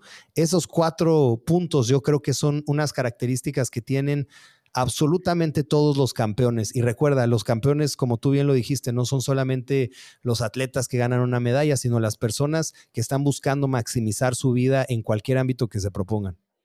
¿Y podemos repetir las cuatro, porfa? O sea, pero no todos, sino nada más. ¿Cuáles serían las cuatro? claro que resiliencia, eh, resiliencia, diálogo interno. Diálogo interno positivo, fe en sí mismo y persistencia.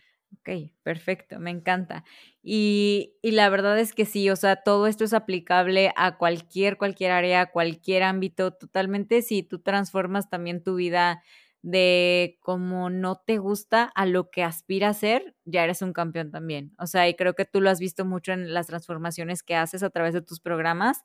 Creo que son campeones y campeonas todas las que llevan pues esas ocho semanas, ¿no? Y que logran un cambio porque se aplicaron, porque se disciplinaron y por ese simple hecho son campeones.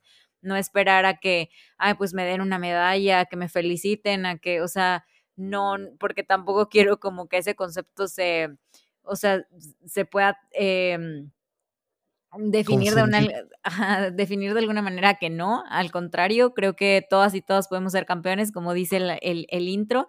Y pues para finalizar la entrevista y de ahí nos vamos a las preguntas rápido, no sé si nos puedas dar un consejo para todas las personas que, mm, y me incluyo a veces, que pues se repiten cosas como no puedo, no soy capaz, el gym no es para mí y pues te ves al espejo y no hay una, no hay algo, no sale de ti algo positivo. Tal vez enfocarte en esa característica que te guste y resaltarla demasiado o algo que, que tú digas, este es mi consejo para el diálogo interno. Ok, mi consejo sería este. Trazarte metas siempre es importante, trazarte metas a corto plazo. Hay muchas personas que dicen, no, yo no podría ser mi mejor amigo porque piensan de aquí hasta que se mueran y piensan, no, o no puedo hacer dieta. Y lo piensan porque no, a mí me encanta comer esto y lo otro, no podría dejarlo de comer por siempre. Ok, deja de enfocarte en el por siempre y vamos a enfocarnos en un mes. Vamos a ir al solo por hoy. Solo por hoy es una frase que a mí me quedó muy marcada también en mi cabeza y que me ha llevado a lograr muchas cosas. Cuando he estado en preparación y he estado haciendo mi dieta o mi entrenamiento y estoy cansado o harto incluso, yo me repito en mi mente, solo por hoy. Solo por hoy, lunes, solo por hoy martes, solo por hoy miércoles. Y a veces eso se transforma en meses y ya avanzaste demasiado. Entonces yo quiero invitar a todos los que nos escuchan a que se sometan a 30 días. Vamos a ponernos 30 días, un mes completo, en el cual vamos a ejercitar todos los días, a ser nuestro mejor amigo, en el cual vamos a cambiar los no puedo por sí puedo, en el cual vamos a cambiar el aquí estoy bien por arriesgar hacia la vida que queremos. 30 días. Y yo les prometo que en esos 30 días van a lograr un avance tan bueno que ustedes mismos lo van a recorrer a otros 15 días, a otros 30 días y así sucesivamente se va a hacer, pero es importante siempre establecerse metas a corto plazo. Sí, incluso si hay como una situación como muy dura donde ese día te cueste, incluso ir al gimnasio te cueste lo que sea porque estás viviendo una situación muy turbia y que tiene toda la correlación con lo que nos dices, es justo en el podcast de Marisa Lazo que estaba escuchando hoy, había en ese libro de Notado es con, en un vaso de agua un consejo que te da de que solo las 24 horas siguientes, concéntrate en estas 24 horas.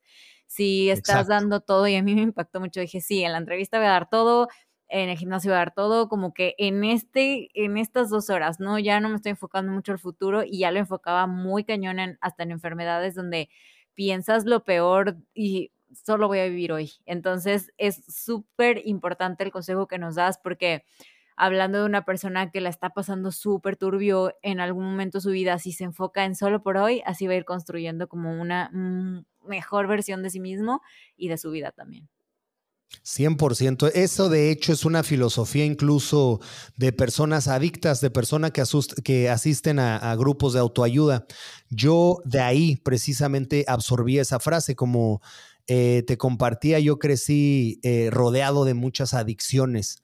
Entonces yo vi en primera persona eh, a personas, miembros de mi familia, cómo se luchaban contra eso. Y una de las cosas que a mí me quedó muy marcada fue eso, el solo por hoy. Yo lo he aplicado precisamente también para mi vida en el asunto competitivo o en el asunto de mis objetivos personales. Decir solo por hoy. El reto no es una vida, porque a veces hablamos como si tuviéramos la certeza que vamos a vivir tanto tiempo.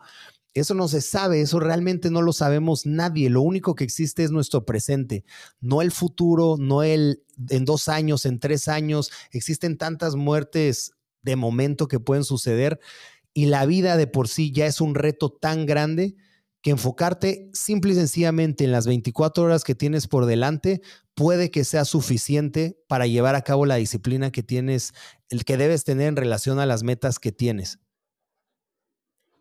no sabía de dónde lo, lo, había sacado y la verdad es que es un mensaje que no nada más puede tener impacto ahí, sino en cualquier eh, vida, o sea, y, en la situación que cualquier persona esté viviendo. Es súper, súper importante y súper valioso. Mil, mil gracias. Em, con este punto terminamos la entrevista. De nuevo, pues agradecer tu tiempo, tu disposición y con esto nos vamos a las preguntas rápidas. Quiero saber si estás listo. Estoy listo, estoy listo. Super, es una palabra, una oración, ser muy breve y lo primero que se tenga a la mente. Completa la frase. Ese, es un reto, ese es un reto porque yo hablo mucho. El por qué todavía no. Vamos a tratar de que sea súper breve y nos vamos con la primera. Completa la frase. Un campeón es. Una persona que tiene fe en sí mismo. Buenísimo. El atleta que te ha inspirado a seguir tus sueños. Eh, Arnold Schwarzenegger, probablemente. Me encanta. El mejor consejo que te han dado para entrenar. Más peso no significa más progreso. Ok. Y un consejo que es tan malo que debes advertirnos para no hacerlo. Los esteroides no son mágicos. Ok.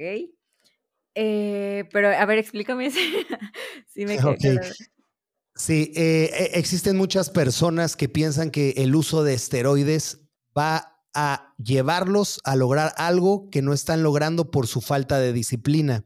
Es decir, existen muchas personas que te van a vender la idea de que no, usa esto, usa lo otro, esto te va a ayudar o no estás llegando a tu objetivo porque necesitas esteroides. Y la realidad no es esa. La realidad es que los esteroides simple y sencillamente apoyan a potenciar el potencial que ya tienes, que ya existe en ti, que ya tienes en tus genes y que además lo estás complementando con la disciplina de tu alimentación, de tu entrenamiento, de tu descanso. Pero existen muchas personas que dicen, ah, no se trata de comer bien, no se trata de entrenar al 100%, se trata de usar un esteroide. Y desgraciadamente, obviamente, el asunto de los esteroides es un negocio al final del día. Entonces, las personas que los venden te van a vender eso como algo mágico. Y es ahí cuando pueden ocurrir muchas desgracias de salud que no me gustaría que le pase a nadie. Entonces, eh, ese es un consejo eh, bueno. Eh, los esteroides no son mágicos. Y también que eso, pues, impulsa esta cultura de hate, que ven un cuerpo como trabajado y es de que, en seguro usa esteroides. O sea, como que, ¿sabes? De que lo justifican todo con el uso de y que aparte, pues, no están bien informados antes de usarlo. Entonces, sí, la verdad, vale muchísimo la pena expandir este tema. ¿El mejor hábito que tienes, cuál sería?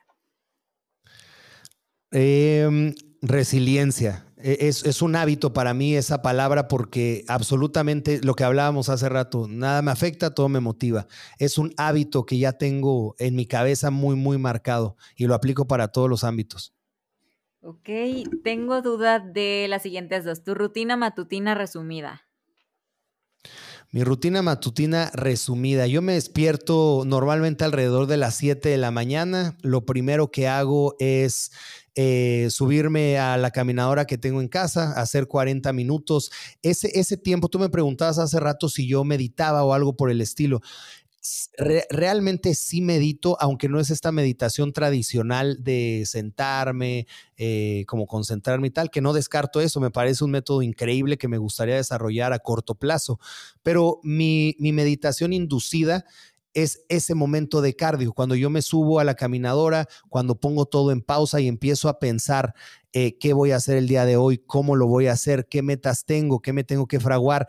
Y ahí mismo en ese, en ese eh, lapso de que dura mi cardio, que es de 45 minutos, una hora, es cuando yo empiezo a reforzar ese pensamiento positivo en mi persona. Entonces, e, eso es algo que a mí me gusta mucho hacer. Termino mi cardio, desayuno, eh, y me pongo a trabajar un poco con mis clientes en línea que tengo en cuanto a transformaciones físicas. Qué increíble. Y también, bueno, ahora me surgió todavía más la duda, ¿qué prefieres, cardio o pesas? Yo prefiero pesas, por supuesto.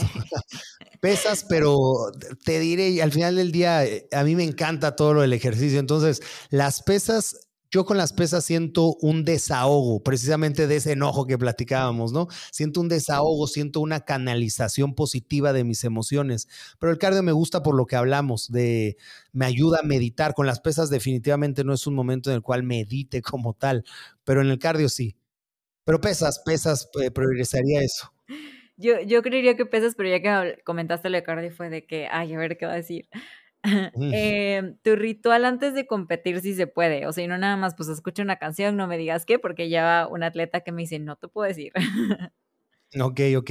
Mi ritual, fíjate, es un ritual eh, chistoso, puede ser, pero antes de irme al lugar del evento, Eh, a mí me gusta estar en silencio, no me gusta. Hay muchos atletas que prefieren estar rodeados de muchas personas como para eh, relajar sus nervios o su ansiedad y, más, o sea, distraerse un poco. Yo personalmente soy una persona un poco más eh, soledoso, entonces me gusta estar solo con mi novia y tan tan, como que eso, eso me, me ayuda porque al final del día ella es la que al final en las últimas preparaciones que tuve estuvo ahí conmigo, entonces necesito a alguien que esté en esa sintonía, que esté compartiendo esa misma energía. Entonces, aún estando juntos, esos últimos momentos antes de irme al lugar del evento, estamos callados. Si algo nos decimos es, todo va a salir bien hoy, ya hicimos todo lo que se tenía que hacer, ahora solamente queda esto. Y me gusta eh, en esa misma sintonía verme al espejo y hablarme a mí mismo. No, no me hablo como en voz alta, pero empiezo a hablarme a través de mi diálogo interno, precisamente que es el tema de hoy, pero empiezo a decir, recuerda cuando empezaste, recuerda cuando empezaste a soñar en competir, recuerda cuando empezaste a soñar en transformar tu cuerpo, recuerda lo que te ha costado, recuerdo los obstáculos que atravesé en esa preparación, que siempre en una preparación se atraviesan, y todo eso a mí me va empoderando me voy al, lugar del evento y de igual forma, eh, siempre para competir soy callado, no soy, ya cuando el evento se acaba, eh, me considero sumamente amigable, incluso con las mismas personas que compito, pero cuando llego al evento me gusta no hablar con nadie, incluso a veces me pongo unos audífonos incluso sin música, pero simple y sencillamente para estar tranquilo, para simplemente estar escuchando mis pensamientos y visualizar cómo voy a salir a hacer las cosas al escenario. Me visualizo siempre ganando, así sea el resultado ese o no lo sea, mi labor es visualizarme ganando. Entonces empiezo a visualizar ese momento. Esa es la, rutina que tengo normalmente. Qué padre, la verdad es que yo le llamo Showtime cuando cualquier persona tiene, por ejemplo, alguna exposición frente a sus jefes, una conferencia, en tu caso, pues todavía es de que una competencia y que puedan ahí incorporar algo de lo que tú nos comentabas a su, a su ritual para el Showtime es sumamente importante, tal vez estar con una persona que refuerce su diálogo interno, que los apoye, que los motive o estar en silencio, este tip se lo pueden robar a, Fernando. Oye, una pregunta, el nombre de tu playlist más extraño, ¿cuál es? Fíjate que tengo yo mi propio playlist, entonces siempre lo escucho, casi nunca me meto como a, algún playlist eh, distinto. Yo bajo mis canciones, las pongo en mi playlist y solamente estoy escuchando ese todo el tiempo, esté en el coche, esté en el gimnasio, esté en donde esté yo sí agarro como diferentes moods, la verdad. Este, y pues te pedimos que nos dijeras una canción que no te puede faltar para entrenar. Tú me dijiste Starter from the Bottom de Drake. Eh, ¿Por qué? Como el mismo nombre lo dice, empezamos eh, desde cero y hemos llegado hasta un punto en el cual la superación es una palabra que, describiría mi camino. Entonces, el mismo nombre de, la canción es como una autodescripción, además de que me gusta mucho el género y Drake en particular, también sus canciones me gustan. Pues todas estas canciones las vamos a poner en una playlist de Spotify que se va a llamar Mente Campeón, que en lo particular uso cuando ya no, no puedo más y me ha funcionado bastante abrí como una mini nueva sección donde pues invito a todas las personas que nos están escuchando a seguir la carrera de los campeones y de las campeonas que tenemos en el podcast. Entonces, básicamente es echarnos porras, aplaudir cada uno de nuestros logros y pues que también se sientan sus logros como nuestros. Me gustaría que nos dieras como un adelantito de, de qué sigue para Fernando, o sea, a ver si nos das la exclusiva, qué, qué es el siguiente paso para Fernando. Por supuesto, ahorita eh, mi vida en realidad no está girando solamente en cuanto a mis eventos competitivos, sino también con una serie de emprendimientos que estoy haciendo. Acabo de lanzar eh, mi propia proteína y el próximo año estoy visualizando sacar el resto de la suplementación completa, creatina, preentrenos y todo esto. Entonces voy a trabajar sobre eso, aunque ciertamente el lado de atleta es un lado muy nato en mí. Entonces seguramente, seguramente voy a estar compitiendo el próximo año, aunque eh, voy a adelantar que tengo otras pasiones, además del culturismo. A mí me gustan mucho las artes marciales mixtas. Tengo por ahí alguna propuesta para pelear el próximo año. Entonces, puede ser que agarremos eso si las negociaciones se hacen de forma correcta. Por ahí tenemos un episodio con algunos competidores, por si lo quieres escuchar también y veas y analices su mente. Em, muchísimas gracias. Aquí también es este comercial para eh, que tú nos invites, no sé, alguna a tu programa, a tu podcast, o sea, tus programas de entrenamiento, tu podcast, donde los pueden descargar y, y que más pueden como adquirir de ti. Claro, eh, absolutamente todas mis redes sociales están como Fernando Valdés World. Eh, me pueden encontrar en TikTok, Instagram, Facebook. La página web que tengo se llama fernandovaldez.com.mx. Ahí van a poder encontrar precisamente la proteína que platicamos, así como también planes completos de transformación para el objetivo que tengas, ya sea adquirir masa muscular, bajar de peso, definirte entrenar en casa, entrenar en gimnasio. Todos los programas que nosotros tenemos eh, incluyen nutrición completa y las rutinas completas durante ocho semanas. Se divide por etapas los entrenamientos que yo manejo. Cada etapa dura ocho semanas. Esto no quiere decir que van a seguir el mismo entrenamiento ni la misma dieta ocho semanas. Eh, cada, cada semana, de hecho, va cambiando tanto la dieta como el entrenamiento. Esto quiere decir simple y sencillamente lo que platicamos, la importancia de establecer metas a corto plazo. Entonces, a mí me interesa que las personas que entran a mis planes establezcan ocho semanas y al llegar a las ocho semanas, normalmente siempre están más inspirados para pasar a la siguiente fase.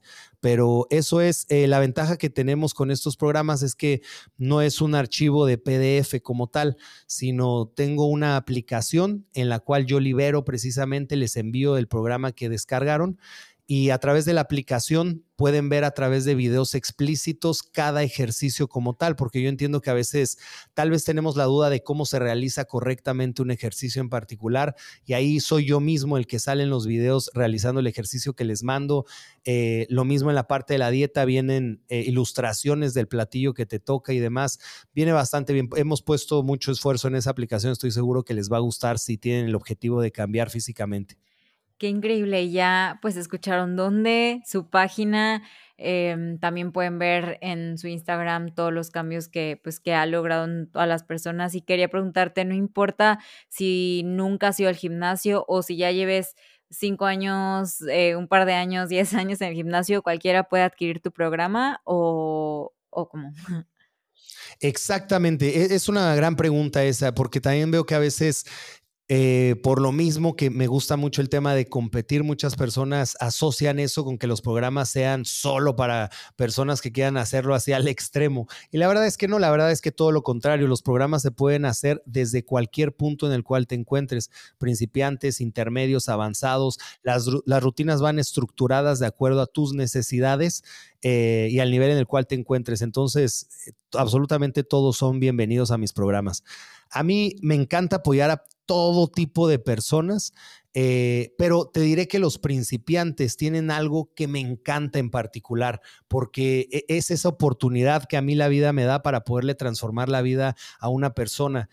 Cada vez que transformamos un cuerpo, no estamos transformando solamente nuestra, nuestra visión, nuestra, nuestro exterior, estamos transformando también nuestra vida, nuestra mente. Y a mí me encanta poder eh, ser el entrenador de esas personas. Sí, al final te vuelves hasta coach de vida porque como que se ve la transformación en, creo que también lo comentabas en tu podcast, de la manera, de la postura, de la presencia, de, de la seguridad en ellos mismos y cómo al transformar tu cuerpo también vas a ver que las otras áreas de tu vida van a tener una repercusión importante. Y pues con esto terminamos la entrevista. A mí me gustaría que 30 segundos, y esto solamente te lo he pedido a ti, espero podérselo pedir a otros atletas, si están en su última repetición, y hubiera una meditación, porque yo he visto muchos podcasts donde hacen una meditación rápida y empiezan de que respira, inhala. No, quiero una meditación agresiva. No sé si me la puedas dar. Como estás en la última rep, me puedes dar una meditación agresiva para que la, incluso la podemos cortar y poner por separado y estas personas tengan este punch, no sé, que necesitan para sacar su última rep en pierna, en brazo, en fuerza, como a ver. Eh, claro, por supuesto. E, e, e, ese diálogo interno agresivo es el que tengo todo el tiempo en el gimnasio y es básicamente, yo me estoy repitiendo, este peso no me va a vencer, yo voy a vencer este peso, yo estoy aquí para dominar, yo soy un campeón, no me voy a rendir, yo vine aquí a controlar este peso y puedo con esta repetición, pase lo que pase, voy a ir al final de esta repetición. Yo creo en mí, no me voy a dar por vencido. Ay, muchísimas gracias. Te lo juro que lo voy a cortar y vas a ver cuántas personas seguramente lo van a escuchar. Pues muchísimas gracias, Fernando. Eh, la verdad es que nos vas a enriquecer a muchísimas personas con toda esta conversación que tuvimos. Alargó un poquito, pero creo que no importa porque toda es información de valor. Y pues a las personas que nos escucharon en todo este tiempo, los invito primero a aplicar lo que hemos escuchado para convertirnos en mejores atletas en mejores creadores, emprendedores y mejores seres humanos. También los invito a compartir este episodio con alguien que les serviría escuchar todos los tips y el mensaje que Fernando nos ha dado. Nos ayuda mucho que nos sigan en Spotify y en todas las plataformas donde este podcast va a estar publicado y que compartas el link del episodio en tus stories de Facebook, de Instagram o de WhatsApp. Si lo haces, no olviden taguearnos en Instagram como Araceli Moguel y Fernando Valdés que pues así está en todas sus redes sociales, ¿cierto? Es cierto, es verdad. De igual forma, este, este episodio lo estamos grabando también para mi canal de YouTube, entonces a todas las personas que nos están viendo los invito a escuchar el podcast de Araceli. Está en Spotify, Mente de Campeón. Como podrán ver, de esto se trata y estoy seguro que van a poder enriquecerse muchísimo también de todas las prácticas que tiene con los extraordinarios atletas que invita. Mil, mil gracias. La verdad, eso sí me tuvo súper nerviosa como una semana o más. Y pues ahora sí, esta es la motivación que necesitabas para entrenar como Power Ranger. Donde quiera que estés escuchando este podcast, ya sea mientras haces tu cardio, te preparas tu post-workout o estés poniendo todo en orden para el siguiente día, te agradezco muchísimo por darme lo más valioso que tienes, que es tu tiempo. Yo soy tu host Araceli Muguel y esto fue Mente de Campeón. Muchas gracias, mamá. Muchas gracias, muchas gracias a ti, Araceli. Eres extraordinaria en lo que haces, me gusta mucho eh, cómo transmites las cosas, te lo aplaudo y que venga mucho, mucho éxito para ti, te deseo.